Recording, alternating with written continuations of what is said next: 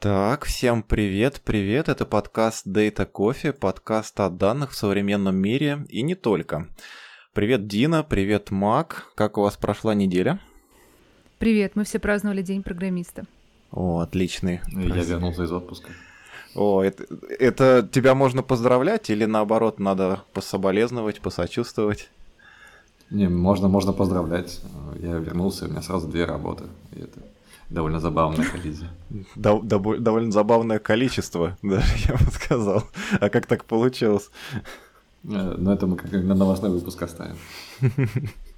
Интересно. Так, а, у нас сегодня гостевой выпуск, а, как я думаю, многие из наших слушателей догадались. А, сегодня у нас а, в гостях специалист а, по... Даже не так, я представлю как энтузиаста, да, по умным домам, 3D-принтерам, а, DIY-метапам, а, и еще и iOS-разработчик, ко всему прочему. Это Вадим Балашов. Привет, Вадим. Да, привет, ребят. Я вас давно слушаю, вот, наконец, могу поучаствовать, это приятно. Спасибо, что позвали. Круто, что нас слушаешь. Как, кстати, впечатление о подкасте? Можешь поделиться обратной связью? А, Слушайте, я, поскольку не специалист прям вот в, э, в данных, да, вот в дата-инжиниринге, вот, то гостевые э, выпуски мне сложнее заходят, а вот новостные выпуски я слушаю с удовольствием, как утреннее шоу, знаете, такое вот, где просто сидят три классных человека, болтают, смеются над новостями, вот, но только это не какие-то новости непонятные, да, как вот на обычных радиостанциях, вот, а такие около айтишные новости, так что я прям с удовольствием езжу под э, вас в машине, так что всем рекомендую. Очень приятно. Спасибо, это приятно. Да, спасибо.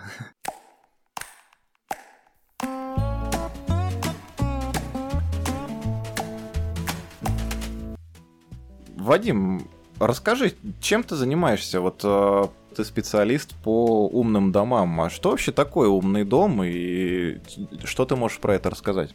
А, так, ну это два вопроса, отвечу по очереди. Вот. а, Чем я занимаюсь? Я до совсем недавнего времени был iOS-разработчиком, был почти 7 лет. Вот, правда, этим летом решил кардинально изменить свое направление деятельности. Сейчас пока не буду рассказывать про что. Вот, я как погружусь поглубже, наверное, напрошусь к вам еще раз в подкаст месяца через 3-4. Вот, и расскажу. Вот там как раз будет про данные и интересно. Вот. А, соответственно, по поводу... э, ну, вот я работал в Mail.ru, вот, там мы организовывали DIY метапы, а, такое довольно известное мероприятие в узких кругах, вот, так что, может быть, даже кто-то из слушателей там был, вот, я последние несколько лет там бессменный ведущий, вот, так что Возможно, меня кто-то даже знает. Вот. А, ну и, собственно, на почве DIY, а, соответственно, я копнул во всякие разные... Ну, достаточно давно копнул в любительскую электронику, а, потом в умные дома, а а потом уже в 3D-принтеры. У меня вот так вот это сложилось. Вот. Ну и, собственно, как раз могу рассказать про а, умные дома, но как бы я специально представился как энтузиаст, потому что не могу назвать себя профессионалом ни в умных домах, ни в 3D-принтерах, а, ну, потому что есть а, люди, которые гораздо глубже меня понимают, но я, в общем, поковырялся и в том, и в другом, так что, в общем, а, есть что рассказать. Слушай, э, извини, я тебя немного перебью, да, с- может, не хочу в смысле сбить. А профессионал в умных домах это кто? Это человек, который именно вот э, что-то паяет э, или кто? Ну, это же не ритейлер, наверное, да? Это кто-то именно в- в этой работе занят непосредственно как-то с хардами, да, с, там, с железом? А, ну, я бы назвал э, профессионалов профессионалами две категории людей, которые этим занимаются. Одна, соответственно, это, безусловно, э, те, кто занимаются железом, ну, то есть э, производители э, всей этой начинки для умных домов. Вот. А, И, соответственно, вторые ребята это те, кто занимаются софтом. Ага. Вот. А, вот, собственно говоря, есть один классный товарищ, который называет себя Спрут. У него вокруг, он вокруг себя выстроил огромнейшее просто комьюнити по умным домам. Это, соответственно, наш парень из э, Нижнего Новгорода. Он выступал на DIY этапе, поэтому я его лично знаю. Вот. И вот у него была в свое время прям мечта сделать идеальную систему управления умным домом. Ну, то есть это софтварная штукенция. Вот. И Соответственно, в какой-то момент, года три, наверное, назад уже он уволился с работы и занялся прям 100% времени этим. Вот, и сейчас э, у него с его командой прям готовится релиз очень крутой штуки, которая называется Sprout Hub. Вот, а ну, как бы она состоит из двух частей, на самом деле. Это огромный программный комплекс, который можно поставить, э, ну, например, на Raspberry Pi. Вот. И в том числе они сейчас готовят железку в кооперации с еще одним товарищем, тоже нашим э, московским. Вот. Так что вот это, наверное, профессионалы умных домов. Они этим как бы зарабатывают деньги, они этому посвящают 24 часа в сутки, вот, и могут называться профессионалами. Вот. Я все-таки, конечно, любитель. А, наверное, вот еще кого стоит упомянуть упомянуть. Есть еще третий ребят, которые называются интеграторами. Uh-huh. Вот, вот они, соответственно, берут наработки первых э, и вторых и ставят домой э, обычным людям. Ну, как обычным людям, да, как бы э, умные дома себе сейчас ставят либо очень обеспеченные люди, которые готовы заплатить таким вот интеграторам, вот, ну, либо энтузиасты, как я, которые берут отвертку и погнали ковырять щиток. Ведущие подкастов еще, я знаю, ставят. Да, я слыхал таких. Ну и что же это такое? Дима, расскажи вообще, что такое... Да, собственно, тот же самый вопрос, который хотел задать Алекс. Что такое умные дома? Вряд ли же это те самые умные дома из э, видосиков, в которых человек не может попасть в свой дом, потому что, я не знаю, у него только что был зубной врач, и он не может отойти от наркоза. Ну, я бы, наверное, по-другому сравнивал. Умные дома это, наверное, не то, что нам показывали в сериале э, Черное зеркало. Вот. А вот то, что нам показывали в смешном ролике про человека после зубного, который не может попасть домой и плакнет под дождем, это вот как раз тот уровень умных домов, который мы сейчас имеем, который мы заслужили, как называется. Вот. Ну, собственно говоря, э, умными, наверное, их называть пока еще рановато. Вот. Поэтому в кругах э, именно энтузиастов умных домов э, используются другие два термина. Вот. Первый такой более широкий термин – это домашняя автоматизация. Вот. То есть фактически э, дом, э, система управления умным домом, она ничего за вас не думает и не делает. Вот. Но вы настраиваете вне автоматизации какие-то сценарии, вот, и, соответственно, вы можете активировать эти сценарии сами, может э, эти сценарии быть активированы каким-то внешним э, событием, э, и, соответственно, система управления домом на это реагирует. Вот. Ну и второе, соответственно, понятие, которое тесно связано э, с, с выражением «умный дом», это э, удаленное управление. По-английски его называют Connected Home, Connected House, наверное, да, правильнее в данном случае. А, это именно возможность удаленного управления э, вашим домом, вот, когда вы можете там, не знаю, находясь в другой стране, посмотреть, какая у вас там, не знаю, температура в гостиной, и если надо, там, включить кондиционер, чтобы кошке было не жарко, или там цветочки цветочки не умерли, да, там, или там, не знаю, включить систему автополива. Хотя зачем включать, она же должна быть автоматизирована. Вот, так что... Слушай, а вот по ходу сразу вопрос mm-hmm. возник. А, вот ты говоришь, что это возможность удаленно как-то наблюдать за состоянием дома, там какие-то температурные режимы, еще что-то. Если вдруг в какой-то момент э, человек замечает, что у него в доме проблема, вообще должен ли этот человек замечать, или вот система умного дома должна сама э, информировать необходимые там службы, органы, и это вообще поддерживается как-то у нас в стране, вот со стороны государственных каких-то служб, которые, ну, коммунальные, обобщим их. А, можно ли как-то с ними договориться, согласоваться, чтобы вот они реагировали на вот эту информацию? Или это пока очень далеко от этого, и сам человек должен что-то будет предпринимать? Честно говоря, я не слышу, чтобы это было на каком-то таком э, государственном уровне. Вот, наверное, если вы живете в доме, где ну, есть какая-то достаточно адекватная управляющая компания, э, и есть, не знаю, какая-нибудь система управления у них домом, да, ну то есть, не знаю, там какой-нибудь учет э, расхода воды, там датчики дыма, еще что-то, наверное, с ними можно интегрироваться, и тогда к ним э, сигнал из вашего умного дома будет приходить э, на пульт, и они могут как-то отреагировать. Вот, но честно скажу, что я таких случаев не слышал, хотя чисто теоретически это возможно. Вот, а на практике, конечно, самому реагировать, ну как самому реагировать нужно быстро подрываться и ехать с работы домой, если у вас что-то произошло фатальное, да. Вот, ну то есть, например, у меня стоит датчик протечки, который интегрирован в общую систему, вот, который в случае протечки сам перекроет воду, и при этом пришлет мне уведомление на телефон. Вот. Э, в таком случае, если кто-то из домашних есть дома, можно им там позвонить, написать, спросить, все ли хорошо. Вот. А, соответственно, если никого нет дома, то я бы в таком случае предпочел ехать домой, потому что автоматика автоматикой, но датчики протечки все-таки находятся, ну, где-то, не прям под краном, да, и, соответственно, если они сработали, то какая-то лужа в ванной уже стоит, вот, которую бы по-хорошему надо бы uh-huh. убрать, чтобы она не дотекла до соседей снизу. Да, интересно. Слушай, а, есть э, важный вопрос. Э, многие слушатели, наверное, подумали, ну, наконец-то он отстал от всех гостей э, и перестанет им это задавать. Но я, в, особенно в нашем эпизоде про умный дом, не могу не спросить, а насколько вообще развит процесс и что может включать в себя этот процесс по приготовлению кофе с помощью системы умного дома.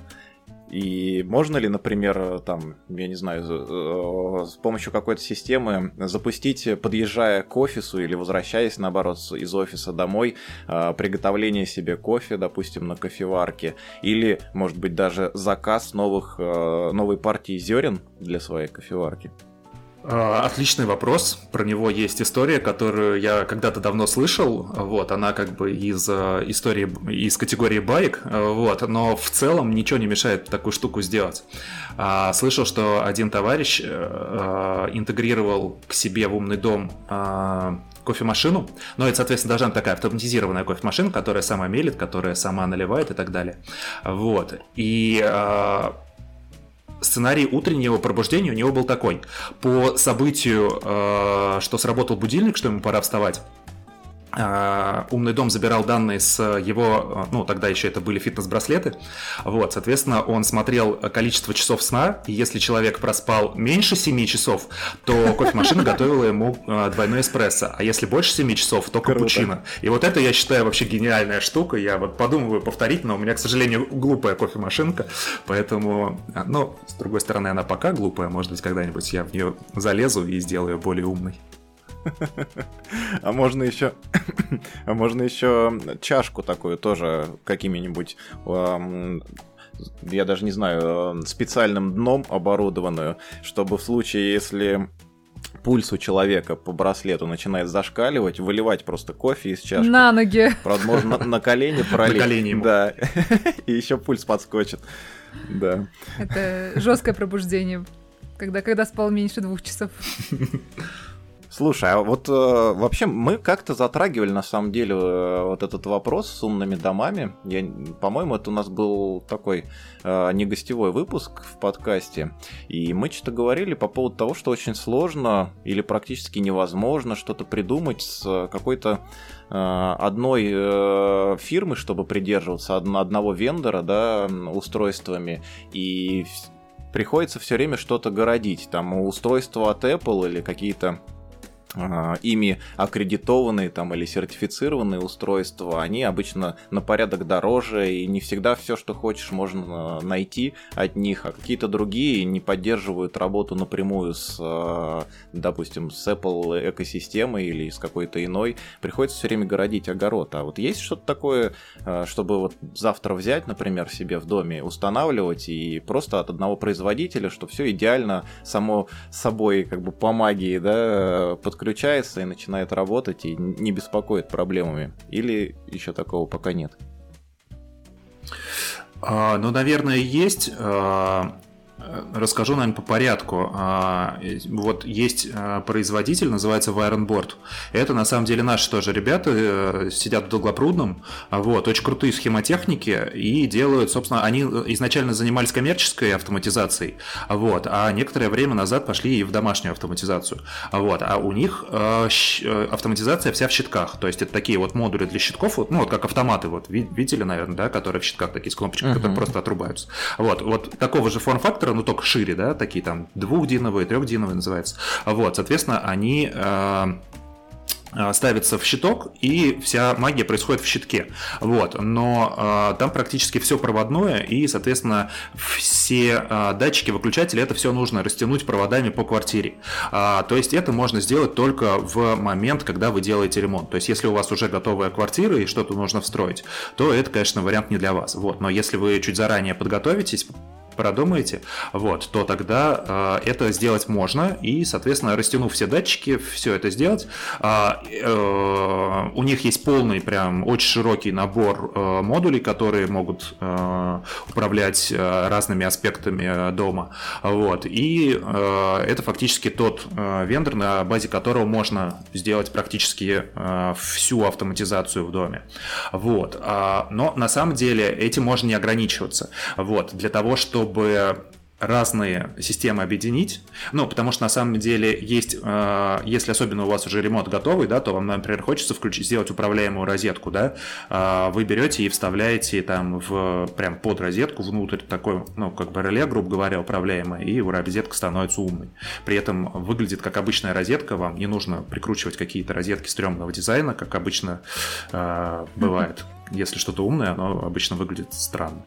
Вот. А, соответственно, это всякий разношерстный зоопарк устройств из разных э, систем, а, ну, на самом деле, опять же, если вы даже на базе Ironboard сделали себе хорошую автоматизацию, то, например, дальше вы взяли какой-нибудь, не знаю, проветриватель от Xiaomi, а, и все, он уже в, туда не подключается, его нужно подключать отдельно. Вот, для решения этих проблем а, используются, ну, хабы, назовем их, да, то есть вот, собственно говоря, Sprut Hub, про который я говорил в начале, он именно призван соединять всевозможные устройства в единую систему. Вот, а в частности, например, ну, как бы э, э, Спортхаб, он такой проприетарный, то есть ребята его пилят там сами, он закрытый. Вот. А из открытых есть, например, Home Assistant. А, тоже очень распространенная штука, соответственно, тоже поддерживает просто немеренное количество всевозможных девайсов. Вот. И э, на базе него можно тоже строить умный дом. Вот. Это, скажем так, такое ядро системы. Вот. А дальше к этому ядру можно подключать э, внешние системы, ну, уже назовем их системами управления. Вот. То есть, например, например, а, есть ну, Sproutkap это прям изнутри себя поддерживает, а, Home Assistant тоже поддерживает, просто там для этого нужно бридж установить. И тогда, например, все девайсы, которые у вас заведены в такой хаб, они прокидываются в а, Apple Home либо в Google Home. Соответственно, ну, в зависимости от того, что у вас там iPhone или Android, да.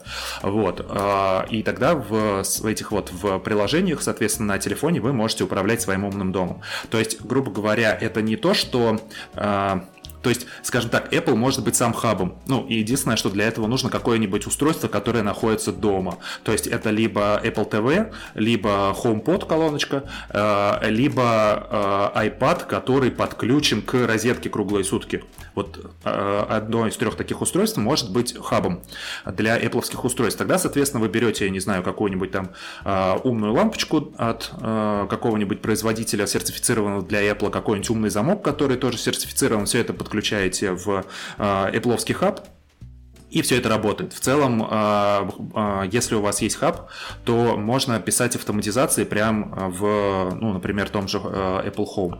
Вот. Но разношерстный зоопарк туда уже не добавить. Вот. То есть, собственно, тут начинаются проблемы. Поэтому обычно э, делают именно на базе какого-то хаба, объединяют вообще все-все-все разношерстные устройства, а потом всю эту пачку прокидывают в HomeKit, либо в Google Home. Вот. И это становится удобно. Вот. Так что а, а, в целом а, сейчас можно сделать. Так что а, объединить все под одной крышей, скажем так. Это интересно, то есть на самом деле э, звучит так, что каждый раз, когда Apple выпускает новую, не знаю, политику объединения умных домов, или когда, э, не знаю, Xiaomi говорит, что в этой стране не будут поддерживаться эти устройства, приходится все переписывать, так? Или перес пересобирать все это? Ну, с Apple не знаю, по-моему, не было таких прецедентов, чтобы они прям как-то очень сильно меняли политику. А Вот, они а, пока идут только в сторону расширения, только ну, увеличения типов устройств, потому что на самом деле а, типов устройств у Apple достаточно мало, как бы это странно не звучало. А, ну, то есть они под свои сертифицированные устройства там увеличивают, но, например, там, не знаю, а, у Apple нету какого-нибудь там устройства увлажнитель воздуха, например. А, вот. Ну, насколько я знаю, могу ошибаться, конечно. Но, в общем, короче, в вот этих вот хабах, типа там Спрута или Home Assistant, там разнообразие устройств гораздо больше, чем у Apple. Вот. И, соответственно, достаточно часто у ребят возникает проблема, как то, что у них есть в своих хабах, прокидывать в HomeKit, чтобы это там ну, как-то отображалось более или менее прилично.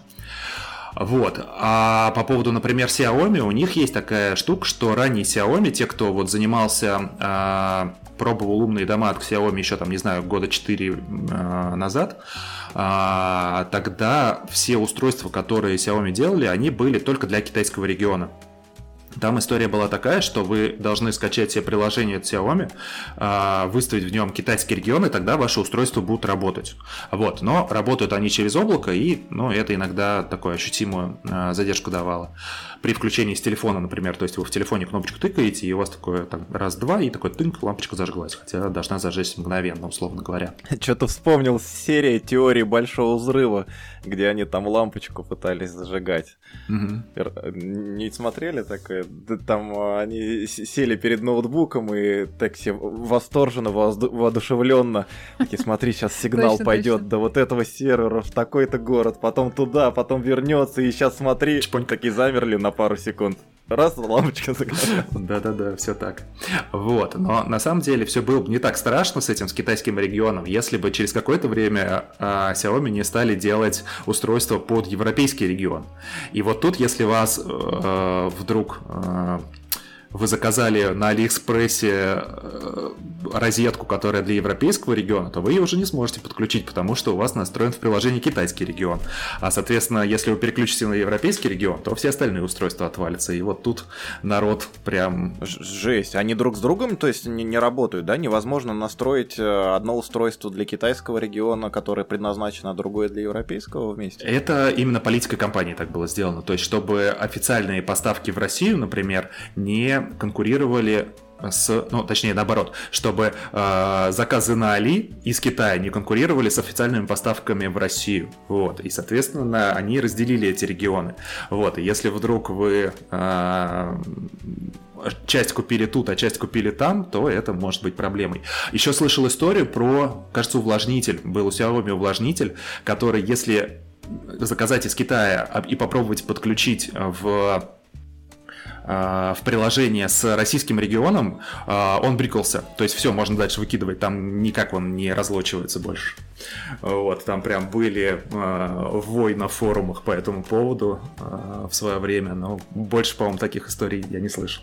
Да, все это звучит так, как, как будто умный дом для простого смертного, пусть даже готового заплатить за это, это пока еще такая недостижимая роскошь. Нужно обязательно быть энтузиастом, чтобы все это поддерживать. Ну, на самом деле, сейчас порог вхождения все ниже и ниже, а на самом деле вот то, что я историю рассказал, да, что у вас там подключается в приложение, нужно выбирать регион, это все, если вы используете умный дом от Xiaomi, то есть вы ставите их приложение, их хаб, ну, в смысле физическую железку, и их устройство, вот, но на самом деле а, Xiaomi достаточно хорошо а, поддерживает а, стандарт ну, протокол ZigBee, а, и, соответственно, весь Xiaomi ZigBee уже давным-давно раскопан, в смысле реверс инжиниринг проводили, все разузнали, вот, и поэтому в, э, все системы управления умным домом, а, они умеют поддерживать Xiaomi датчики, вот, а Xiaomi, ну, там, датчики, розетки, лампочки, вот все что угодно, вот, а они, на самом деле, чем хороши, тем, что они дешевые, то есть, ну, грубо говоря, а, когда я начинал заниматься умными домами, там, первый мой розетка розетный модуль, э, чтобы там управлять светом, ну, розетный в смысле, что он кругленький такой, его можно ставить в стену, вот, я его купил для того, чтобы управлять светом, и он стоил в районе в районе, не соврать, 3000. Но это тогда еще было, еще до 2014 года, соответственно, когда курс доллара был, э, сколько он у нас там был, в районе 30, и, соответственно, это стоило 100 долларов. Вот. 100 баксов. Да, да вот. А, собственно, у нас практически ничего не продавалось в то время. Ну, то есть, считайте, это где-то там, не знаю, 12-13 год, да, врать не буду, какой именно. Вот, а у нас этого практически ничего не продавалось или продавалось за какие-то там X3 деньги. Вот, а, и тогда я открыл для себя заказ с Амазона.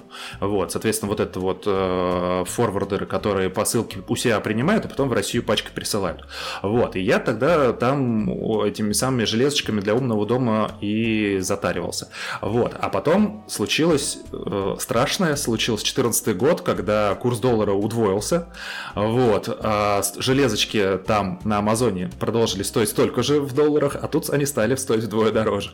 Вот. И, соответственно, а, а я тогда начал, э, когда собирать, это был еще протокол Z-Wave. Сейчас он, ну, он проприетарный протокол, э, не очень популярный сейчас, потому что, опять же, закрытый, и там нужно какие-то огромные э, лицензионные отчисления платить, если вы хотите сделать свое устройство. Ну, в отличие от того же ZigBee, который сейчас популярен и э, он, ну, в общем, если вы хотите делать свое устройство, то, я так понимаю, ничего для этого не нужно никому платить. Вот, история в а том, а имеешь что... в виду, э, да, я хотел спросить, вот э, отчисления нужны, если ты в коммерческих целях будешь использовать этот протокол, или просто даже если ты хочешь как для себя его использовать у себя дома?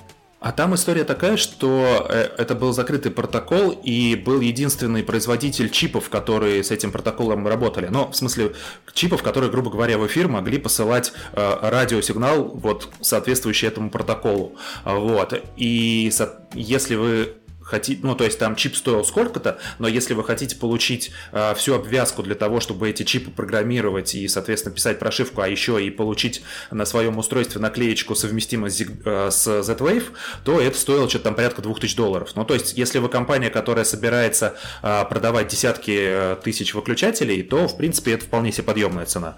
А если вы, там, грубо говоря, энтузиаст, который хочет сделать себе э, датчик, не знаю, уровня полива цветов, э, один один, то это ну, уже невозможно, грубо говоря, потому что заплатить 2000 долларов за софт, который запрограммирует вот эту вот железячку, ну, это уже перебор. Вот. А, да, да расскажу историю просто. А, а какие альтернативы? А, ну, тогда альтернатив, э, ну, собственно, всегда альтернативой всем вот этим специальным э, протоколам для умных домов э, является Wi-Fi и Bluetooth. Вот. Собственно, они работают. Есть системы умных домов, которые работают на Bluetooth. Их мало в последнее время. Вот. Все, на самом деле, очень ждали расширения для Bluetooth, которое позволяет создавать сеть, ну, меж, то, что называется, да, когда сигнал идет не от централизованного устройства по, к исполнителям, а может от точки к точке передаваться. Вот, собственно, такие меж-сети поддерживаются э, ZigBee и Z-Wave из коробки. То есть, грубо говоря, если у вас в одном углу дома стоит э, хаб, который всем управляет, а в другом углу э, стоит какой-нибудь исполнитель, да, там какая-нибудь, не знаю, лампочка, вот, и у них нету прямой видимости и силы сигнала не хватает, то они всегда по цепочке передают. То есть там есть карты роутинга и так далее. В общем, все очень круто на самом деле сделано. Вот. Причем карты роутинга динамические. Если вдруг вы, не знаю, шкаф переставили, то оно все перестроилось и снова работает. Вот. Слушай, а соседские нельзя задействовать устройство при этом еще? А, там есть ключи, то есть вы когда спариваете свое устройство с э, хабом, а, вы переводите устройство в режим спаривания, вот, они обмениваются ключиками и а, тип, тип того, что нельзя. На практике э, э, там есть протоколы шифрования, вот, э, когда уже совсем-совсем нельзя. Вот, но как-то с ребятами-безопасниками из Mail.ru мы устраивали на Zero Nights развлекалку для гостей нашего стенда. Вот, мы сделали кукольный домик, который оснастили честными модулями умного дома, вот, и положили пару-тройку а, как они, RF-скан, не знаю, как, как вот есть такие железочки, которые умеют слушать эфир и подделывать а, сигнал. Вот, короче, у нас там были двое ребят, которые просто сели, упоролись, и за два часа они, короче, перехватили пакет, который ходит внутри умного дома, включает-выключает свет, и смогли его подделать и включить-выключить свет со своей стороны. Но надо сказать, что для того, чтобы им это удалось, мы им прям вот выдали все, мы им даже пароль от Wi-Fi своего дали, чтобы они могли подслушать трафик, посмотреть, какие пакеты ходят. Ну, то есть понятно, что ребята не подготовлены, и поэтому им все это понадобилось. Вот. Но в целом, наверное, если ребята были бы подготовлены и изучили уже пару десятков таких домов, то они, в принципе, наверное, могли бы э, перехватить управление. Вот. Но это, соответственно, был Z-Wave, во-первых, вот, а во-вторых, это были устройства без шифрования. Вот, потому что даже у Z-Wave для security устройств, там есть прям отдельная категория, а, для них э, обязателен протокол шифрования, который, конечно, так уже не взламывается. Ну, то есть, грубо говоря, частый вопрос, а, у меня вот дома стоит умный замок, от того же Xiaomi. Вот, и частый вопрос, а не боишься ли ты, что к тебе кто-нибудь придут, придет. Вот, но, в общем, пока ситуация такая, что замок, ну, дверь ломом выломать проще, чем взломать электронный замок, ну, потому что, как бы, специалистов, которые могут взломать электронный замок, ну, как бы, что им делать у меня дома, да, если это обычные домушники, которые пришли пошариться, да, по квартире, посмотреть, что плохо лежит, ну, они не настолько квалифицированы, чтобы умный замок взломать. Ну, это интересно, кстати. Это все добавило, я думаю, многим паранойи, вся эта информация об э, потенциальной возможности взлома. Но я на самом деле с другой, с э, такой более пользовательской стороны на это смотрел. В той части, что вот э, недавно там относительно Apple выпустила AirTag, которые работают, собственно, и уведомляют э, замечательно не только находясь рядом с тобой, да, но и используя устройства все, в принципе, которые залогинены на Apple, и мне кажется, это очень удобно, и, в принципе, даже при отсутствии, наверное, у тебя лично там интернета, можно было бы теоретически какой-то какой доступ или уведомление из умного дома своего таким образом получать. Вот. Было бы интересно, разовьется ли эта ипловая технология в эту сторону. Ну, кстати, интересно, да, можно подумать, что можно, что можно применить к этой э, для связки умного дома и, соответственно, э, такое вот, как это сказать, крау краудсорсингового, краудсорсинговая передача данных, как в AirTag. Слушай, а дилетантский еще такой вопрос у меня. А, я сформулировал сейчас его.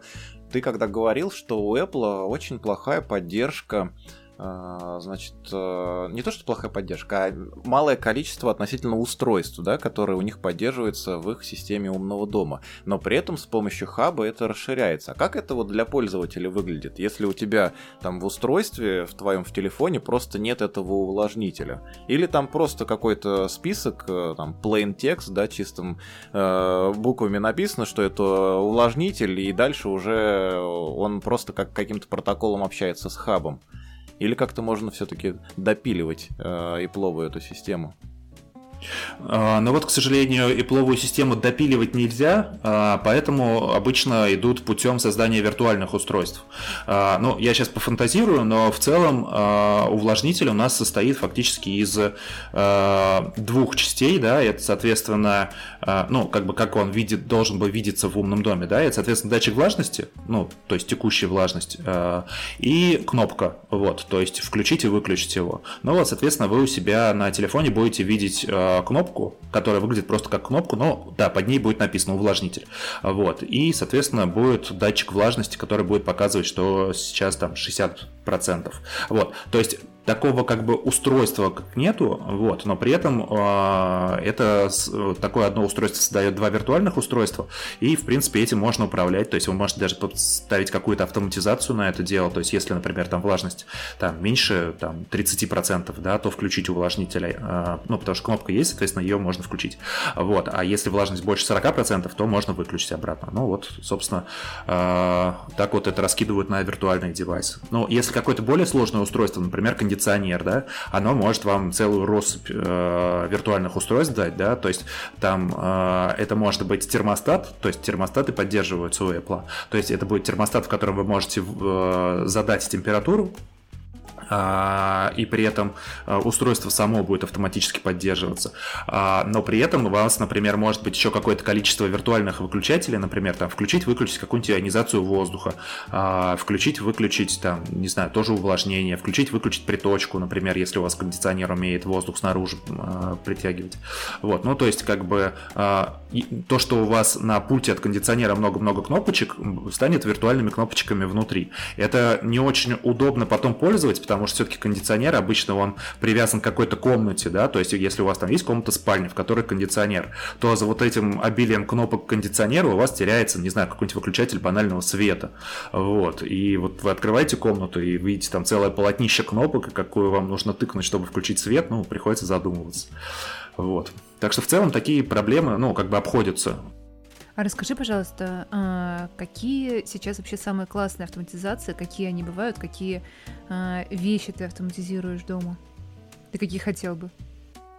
Ох, а, ну, автоматизация, наверное, а, ну, того, что может, а, с чем может умный дом работать, это, наверное, три категории таких крупных. Вот. А, первое – это электричество. Вот, соответственно, это все, что связано с розетками, светом, ну, собственно, розетками и светом. Вот. А, но обычно это большая часть того, что а, автоматизируется в домах. То есть все начинающие энтузиасты умных домов начинают с автоматизации или лампочек, или розеточек, в зависимости от того, что вы хотите выключать. Вот. А, собственно, очень многие люди а, приходят в умные дома, когда у них встает вопрос, э, ну, встает фобия того, что они забыли выключить утюг, да, то очевидно, что когда у вас есть розетка, в которой вы всегда включаете утюг, вот это первым делают, куда надо поставить реле, да, умное. Вот, причем, если вы, как только, когда вы продвинетесь чуть дальше, вы делаете автоматизацию, чтобы она сама включала, выключалась, когда вы уходите из дома. Вот, а, соответственно, вот, розетки и свет это основное, потому что свет у нас есть в каждой комнате, а, розеток у нас тоже достаточно много, но на самом деле автоматизировать розетки, если это не розетка для утюга, да, и, например, не розетка для какого-нибудь э, водонагревателя, да, то что ее выключать? Ну, работает и работает. Ну, то есть редко, когда в розетку воткнуто что-то, чем нужно управлять э, ум, умным устройством, да, автоматизации какой-то. Ну, единственная, наверное, как розетка, которую я в своем доме управляю, это розетка, в которую воткнута, опять же, лампочка, которая фитолампа, которая стоит над горшком с цветком. Вот, она у меня, соответственно, по автоматизации, когда закат происходит, а, она у меня включается. Вот. И когда восход, то выключается. Вот. Но опять же, э, это просто потому, что я не заложил такую штуку, когда делал ремонт, поэтому она у меня воткнута в розетку. Вот. А так в целом этого достаточно. Вот.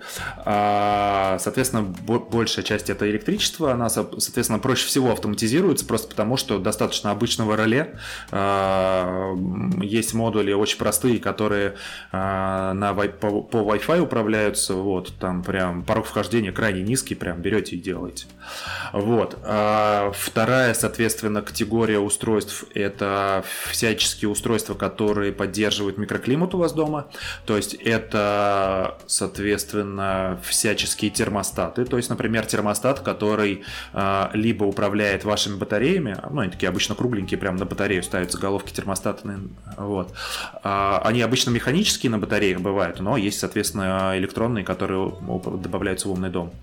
Э, соответственно, это электрические термостаты, которые управляют, например, подогревом теплого пола. Если у вас электрический теплый пол, ну, это обычно там, я не знаю, в Leroy это тоже какая-нибудь такая э, так, ну, коробочка, обычно они глупые, глупые, ну, в смысле глупые, что не подключаемые, то есть они могут быть довольно умными, там, с программированием э, какого-то э, расписания, когда включиться, когда выключиться, вот, но они обычно не, э, не связаны с каким-то единым хабом, вот, ну, а есть, соответственно, связанные, которые позволяют вам настроить расписание, какую-то автоматизацию, связанную с событиями, э, например, пришли вы домой, она включилась, ушли из дома, выключилась, уехали на неделю э, в отпуск, оно и не включается, потому что вас нет и не тратит вам энергию, вот, ну, и, соответственно, кондиционер кондиционеры туда же. Сейчас большинство кондиционеров так или иначе умеют э, управляться не только пультом, хотя на самом деле очень многие системы э, таких любительских умных домов, например, вот Яндекс сейчас очень там сильно заходит в умные дома, да, у них есть умные лампочки, умные э, розетки,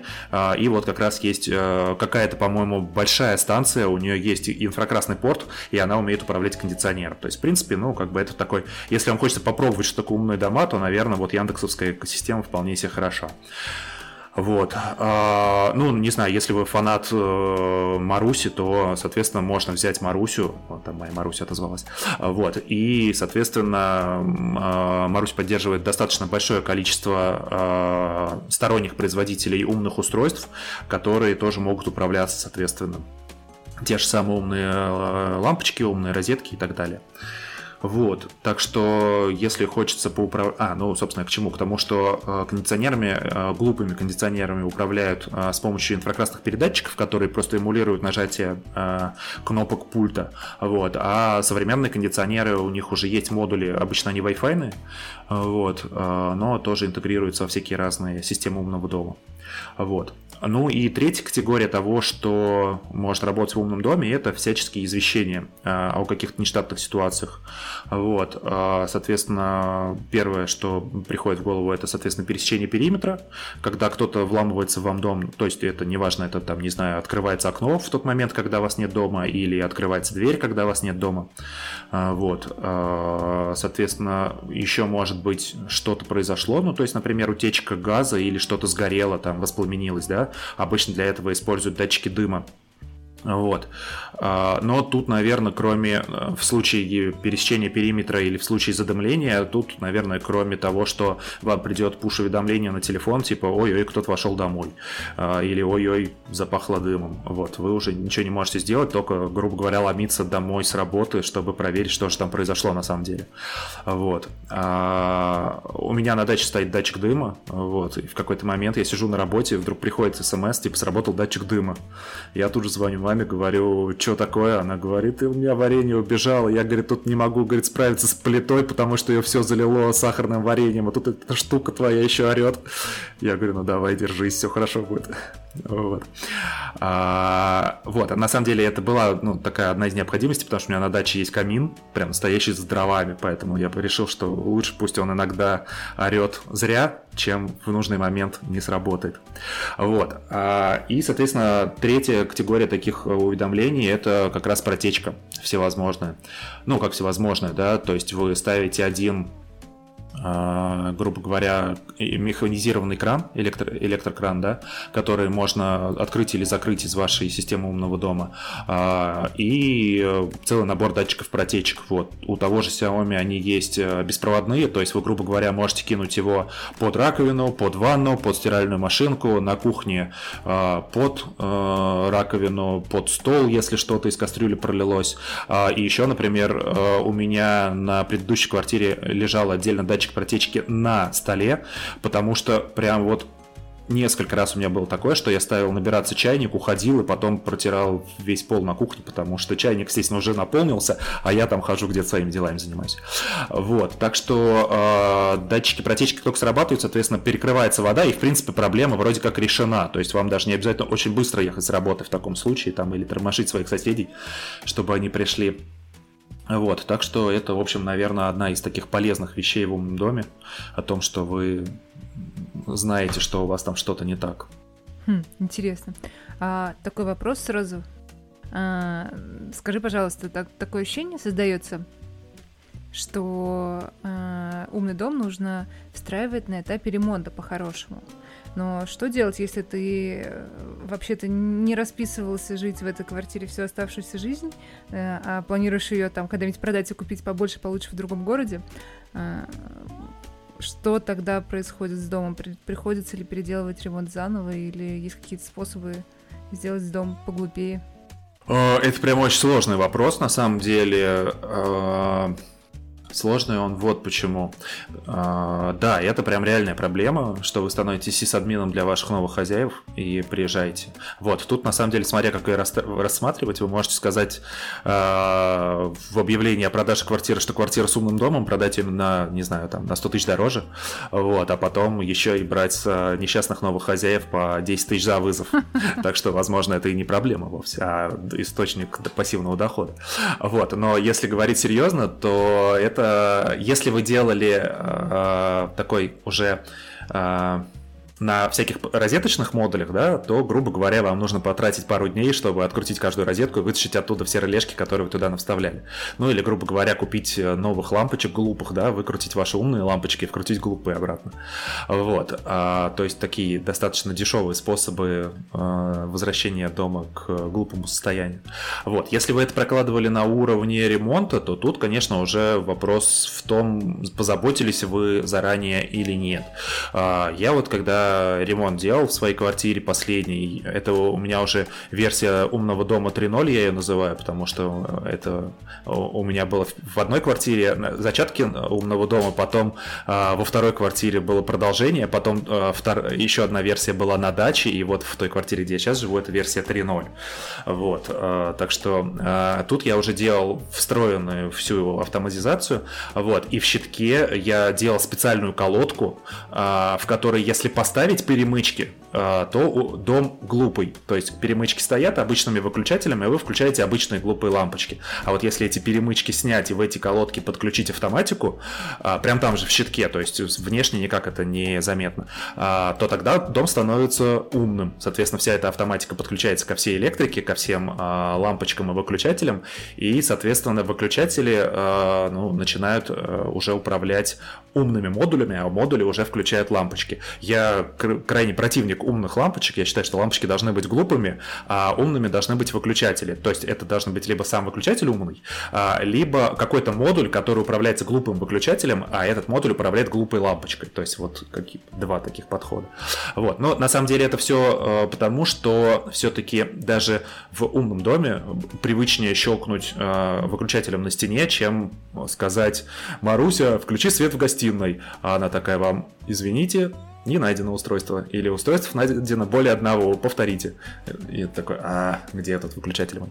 Вот, в общем, а, выключатель удобнее, конечно, иметь на стене физический. Вот, а если, ну или когда, наверное, да, тут правильно говорить, когда я буду продавать свою квартиру, то для снятия всей автоматизации мне нужно будет, во-первых, снять умные блоки, а, поставить нужное количество перемычек, а, и нужно будет поменять выключатели, потому что у меня выключатели стоят не, дву, не на два положения, да, включено-выключено, а такие кнопочки. Ну, вот как кнопку звонка, да, вы нажали и отпустили, вот, она обратно щелкнулась.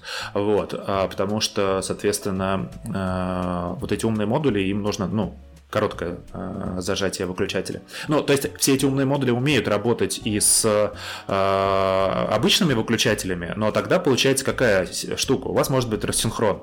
То есть вот в моем понимании, что если выключатель нажат сверху, то он включен, а если снизу, то выключен. Вот. А получается, что если вы его, например, включили выключателем, а выключили с телефона, то у вас свет не горит, а выключатель в верхнем положении. И вот это меня сильно раздражает. Поэтому я все перевел на э, э, выключатели без фиксации. Они всегда внизу или всегда вверху. Я я, честно говоря, не помню. Вот, но, в общем, суть в том, что вы нажали, он отщелкнулся обратно, а свет переключился. Потом выключили с телефона, а выключатель остался в том положении, в котором должен, в котором единственным он умеет. Вот, так что так что да, э, умный дом можно сделать обратно глупым, но это займет какое-то количество времени. Ну и об этом, конечно, нужно позаботиться на этапе ремонта, если вы это делали на этапе ремонта. Uh, у меня был вопрос uh, касательно как раз момента сдачи и камина на даче. Uh, насколько критично и вообще насколько устойчива система умного дома к потреблению электричества? То есть, предположим, на, на даче электричество умерло по каким-то причинам, вот, не знаю, остается, например, работает это все с батареек, и если это так, то если у дачной умная система прокинута домой, да, там, за телефоне, где-то на хабе это все, все видно, то критично это опять же к сотовой связи, это, насколько я понимаю. То есть сотовая связь это единственный способ достучаться до, тогда до сервера, который находится на даче? Это первый вопрос. А второй вопрос касательно вообще всех там автоматизаций. Насколько я понимаю, есть какие-то типа, системы визуального программирования, грубо говоря, да, есть устройство, что с ним можно делать, почти автоматически определяется протоколом. А, это мое такое наивное представление. А, есть ли какие-то точнее, какие инструменты используются, чтобы глубоко это программировать. То есть, если я хочу прям что-то сделать новое, какой-то девайс или какую-то новую автоматизацию, которая не пришей кобыли хвост, э, то мне нужно на чем программировать? На C или это все настолько закрытые протоколы, что ни на чем я особо это не запрограммирую? Так, ладно, начну с первого вопроса а, про а, дачу и, соответственно, про умный дом. А, у меня там, честно скажу, что в случае, если света не будет, то ничего и не будет. Вот, у меня там не поддержано. Вот, что можно сделать? А, у меня там, соответственно, интернет приходит... А, по оптоволокну. У меня дача просто недалеко в Подмосковье, поэтому я прям в свое время выложил кучу денег по тем временам, ну, 20 тысяч, что ли, вот. Меня, короче, притянули оптоволокно, зато теперь я на даче счастлив, смотрю онлайн-телевидение, там, не знаю, работаю оттуда, и, в общем, во время пандемии я был очень рад, что когда-то раскошелился. Вот. А суть в том, что, соответственно, как только свет выключится, да, соответственно, и там роутер погаснет и так далее. В принципе, можно поставить себе где-нибудь на даче в каком-нибудь техническом помещении, грубо говоря, э, автомобильный аккумулятор, поставить туда систему резервного питания с инвертором, которая будет, э, ну, грубо говоря, просто поддерживать роутер и там какой-то аварийный свет, да, если там ты сам остался на даче в этот момент. Вот. Э, ну, а в роутер, соответственно, воткнуть USB модем, который будет переключаться, на, на который будет переключаться роутер в случае, если потерялся, соответственно, соединение с провайдером. Вот, то есть, да, в принципе, все это можно сделать, все это будет работать. Вот. А дома у себя, например, у меня система умного дома, сам именно контроллер, он у меня подключен через маленький УПС. То есть это такой на 24 вольта устройство, оно там внутри имеет литиевую батарейку и примерно полчаса может поддерживать весь мой умный дом. То есть, грубо говоря, мерцание света, ну то есть если там его выключили там на там, 3 секунды и включили, да, то любой, там, не знаю, э, там, компьютер, да, там, лампочки все, там, плита сбросилась, в общем, все это перезагрузилось, моргнуло. Вот. Э, упс, у меня в этот момент удержит умный дом. Вот. Единственное, что после, э, после этого у меня, по-моему, через UPS не подключено... Да, вот у меня следующий, короче, этап, что я хочу через этот же UPS подключить, а, это а, роутер, а, потому что, соответственно, как только свет моргает, роутер перезагружается и Wi-Fi пропадает. Ну и, соответственно, к умному дому уже не достучаться, это не очень удобно. А учитывая, что роутер питается там от те же 24 вольт, ну это MikroTik с роутером, он там очень всеядный, его там можно от 9 до 48 питать. Вот, так что его вполне можно туда же подключить на систему умного дома, ну, в единую, скажем так, систему питания этого дела. Вот, и тогда будет еще более устойчиво все. Вот. А, это вот что касается пропадания сигнала. Вот. А про, а, соответственно, свои устройства у меня был один опыт, когда у меня еще была система на а, на Z-Wave там э, была своя э, система управления, вот, которая поддерживала кастомные устройства, ну, оно так и называлось, типа JS-устройство. Там прямо на JS пишешь то, что нужно, э, создаешь там какое-то виртуальное устройство, какую-то можешь обвязочку, логику написать, и, соответственно, э, оно становится как устройство, вот, которое можно добавлять в автоматизации. Вот. Что касается автоматизаций, э, есть такая штука, называется Node-RED. Я, честно скажу, сам им никогда не пользовался, но весь народ хвалит именно для автоматизации, потому что все вот эти хабы про умного дома, ну, типа того же Spot Hub или Home Assistant, они все устройства прокидывают в так называемый называемый протокол MQTT. А, вот. И обычно на них, на самих, про Home Assistant не скажу, насколько там крутая система автоматизации. Например, а у Спрута а, вообще автоматизации нету. Они собираются их туда э, добавить, но пока не добавили. Вот. В общем, короче, суть в том, что э, вот этот Node-RED под, э, подцепляется на вот этот MQTT протокол, видит все устройства э, и, соответственно, внутри себя поддерживает графическое программирование. То есть ты туда набрасываешь блоки, э, соединяешь это стрелочками, и, ну, вот примерно как у Динова Airflow, соответственно, примерно такая же история, как все эти данные прокатываются через сценарий, и на выходе что-то мы получаем. Вот. А, но это такая очень крутая система с очень, очень гибкой настройкой автоматизации. Все-таки обычная автоматизация, они достаточно простые. Ну, то есть вот если смотреть пловскую автоматизацию, а, там, значит, мы берем какое-то условие, ну, условно говоря, солнце садится, да, закат. Вот. Э, закат чем приколен? Тем, что он зависит от вашей географической широты и от времени года. То есть, грубо говоря, можно сделать автоматизацию на 8 вечера, да, но 8 вечера включать свет это бесполезно, э, потому что э, летом он еще не нужен, а зимой уже не нужен, потому что вы его уже включили в 4 часа. Вот. Соответственно, вот эта вот привязка к закату, она прикольная. Причем у Apple можно еще и сдвиг поставить, то есть, например, за 15 минут до заката или через 10 минут после заката. Вот. Соответственно, это условие, да. А дальше к нему можно привести какое-то событие. Например, включить свет. А потом есть еще пост события, например, и выключить через 10 минут. Ну, э, ну, для э, автоматизации, основанной на закате, это, наверное, бесполезно. А вот, например, если у вас автоматизация на событии открыл дверь, ну, условно говоря, открыл дверь в туалет, да, то включает свет и выключится через 10 минут. Только никогда не делайте автоматизацию в туалете на 10 минут, потому что потом будете сидеть в темноте.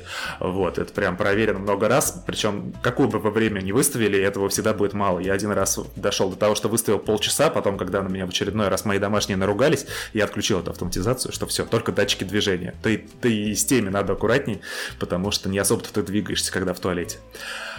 А, вот. А, это про автоматизацию. Да, то есть, в принципе, скажем так, а, в большинстве случаев ничего более крутого не нужно. То есть, какое-то событие, ну, это, знаете, как этот AFTTT, да, то есть, событие произошло, что-то надо сделать. Вот тут примерно то же самое. То есть, есть ряд событий, это может быть событие, привязанное ко времени, событие, привязанное к датчику. А, там, к датчику это может быть, например, что дверь открылась, там, кто-то э, ушел, или там, не знаю, температура упала там ниже, там, не знаю, 20 градусов условных, или там, наоборот, возросла выше там 30 градусов, и надо включить кондиционер, или, например, выключить отопление, ну, вообще всякие такие штуки. Вот. А, в принципе, я, например, пловыми автоматизациями практически никакими не пользовался, кроме одной. Вот одна, которую э, невозможно э, ничем заменить, это э, по э, привязка к гео. То есть, например, вот у всех моих домашних айфонов, соответственно, есть автоматизация, когда все ушли из дома. То есть все вышли из георадиуса э, этого самого вокруг дома. Вот. Или кто-то первый приходит. Ну, то есть, когда все ушли, выключаем весь свет дома. Когда кто-то первый приходит, включаем свет в коридоре, чтобы его встретить. Вот. Это прям вот без, без Apple здесь не обойдешься, потому что только он контролирует все айфоны в семье э, и знает, кто когда пришел, когда ушел. Интересно, а если в семье не только айфоны? Меняй семью. Да, в свое время ради этого я подарил дочери iPhone. Хотя, казалось бы, человеку в 8 лет не обязательно иметь iPhone, но чтобы работали автоматизация дома, я таки это сделал. Вот так вот технологии двигают. Слушай, Вадим, на самом деле очень интересно тебя слушать. Мне кажется, коллеги мои по подкасту поддержат, и мы могли бы еще долго разговаривать и слушать. Но очень хотелось бы задать еще один вопрос. А вот э, сегодня несколько раз, как от тебя, так вот от Дины, по-моему, проскакивало слово такое автоматика и автоматизация. И на самом деле для меня это означает а, такой уровень, а, ну вот, чтение датчиков, чтение там каких-то а, положения, там ручек каких-то, кранов, еще чего-то, и включение там реле каких-то, еще чего-то. Насколько далеко мы а, от умной автоматизации вот действительно действительно как бы не, автома не автоматики, а вот именно э, искусственного какого-то интеллекта, может быть, даже. То есть э, первое, что приходит в голову, например, я установил себе систему умного дома, а, и она какое-то время, там, неделю или месяц анализировала время и объемы, там, частоту стирок. А потом, зная информацию о тарифах на электроэнергию, к примеру, она поняла, что можно укладываться вот в такие-то промежутки и уже начинает рекомендовать мне что-то делать через месяц, чтобы я включал там эту стирку, допустим, или еще какие-то вещи делал. Вот нас, насколько мы далеко от таких э, вещей и что вообще в целом нас ждет в этих системах там через 5 или через 10 лет? Насколько поумнеют они к этому времени? А, это хороший вопрос. А, он прям частенько всплывает в контексте именно умного дома, именно поэтому умными домами пока их не называем. А, проблема в том, что для обучения хорошей нейроночки нам нужно очень много входных данных.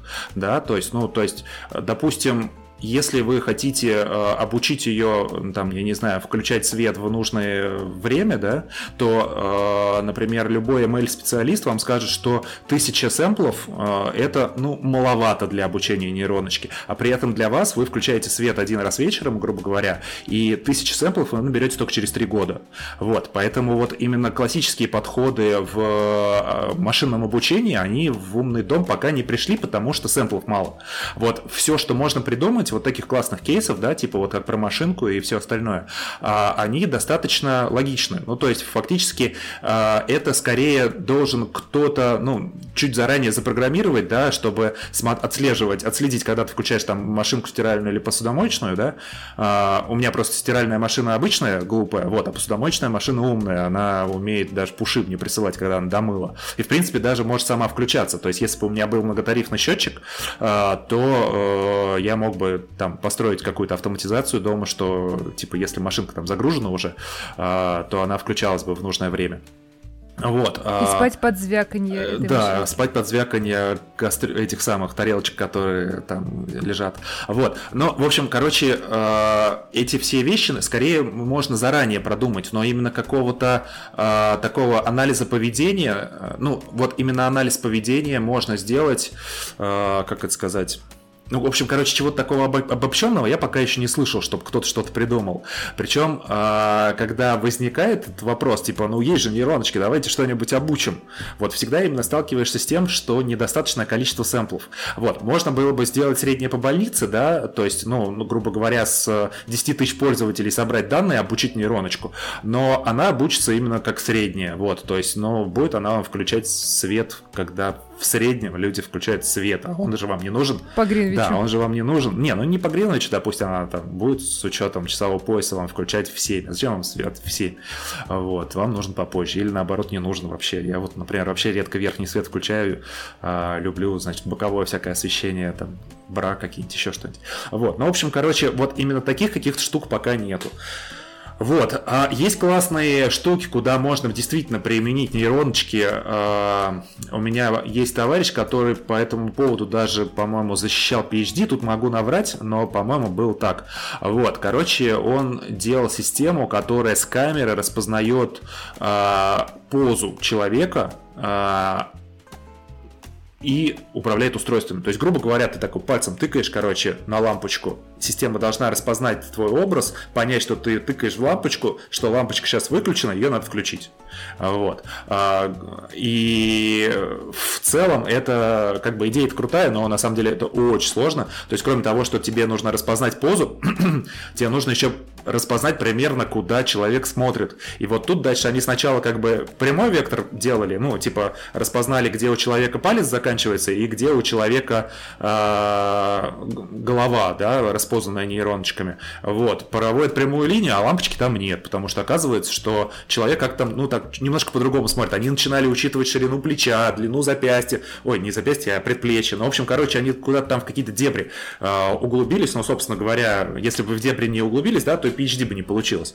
Вот. Но, в общем, короче, они прям упоролись, а потом, когда они пришли к кому-то продавать это, типа, давайте мы сделаем стартап из такой штуки, в общем, ребята, которые посчитали коммерческую реализацию, сказали, нет, давайте пока не будем, потому что она пока недостаточно четко работает, чтобы это продавать в массы, а если продукт, ну, не знаю, там, в 80 случаях будет срабатывать, а в 80%, да, в 20% будет ошибаться, ну, это не коммерческий продукт, его вернут сразу производителю.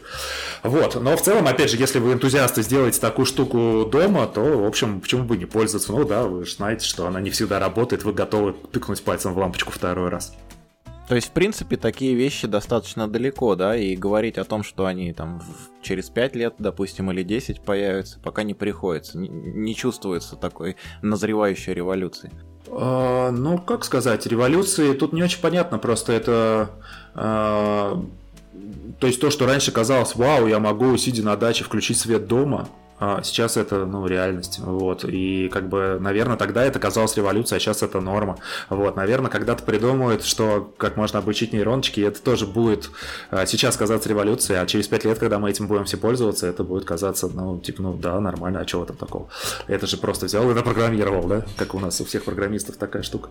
Вот, ну, в общем, а, на, сказать, что сейчас будет что-то такое там назревает, ну, пока, кажется, ну, незаметно чего-то такого именно, что можно было бы сказать, что дом умный. То есть Пока это все-таки домашняя автоматизация. Да, она может быть подключена к голосовым ассистентам, да, но выглядит как в фантастических фильмах. Вот. Но, в общем, когда ты понимаешь, как это работает, магия заканчивается. Ну, как бы начинается техническая реализация.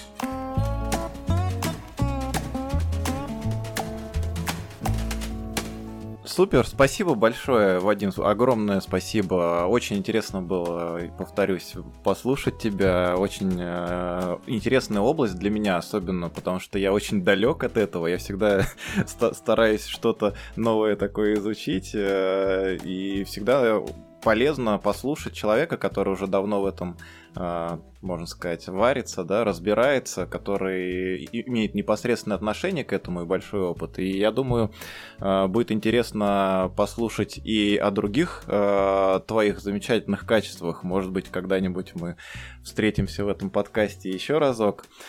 Спасибо большое, Дина, спасибо, Мак. Да, спасибо, ребят, что позвали. Я прям с удовольствием поучаствовал в этом. Теперь я буду не просто ваш фанат, но еще и участник немножечко. Спасибо большое, Вадим, было очень интересно. Спасибо большое, что пришел. У меня вопросы записаны уже на следующий раз, потому что очень многие вещи, которые мне тоже неизвестны совершенно, мне кажется, можно обсудить, э, когда и если ты придешь в следующий раз. Ну, хорошо, я приду, зовите. Спасибо большое нашим слушателям а, за то, что присоединились э, к прослушиванию нашего подкаста. Подписывайтесь обязательно, заходите на наш сайт, подписывайтесь на канал в Телеграме. Это был подкаст Data Coffee. Всего всем хорошего, услышимся через неделю.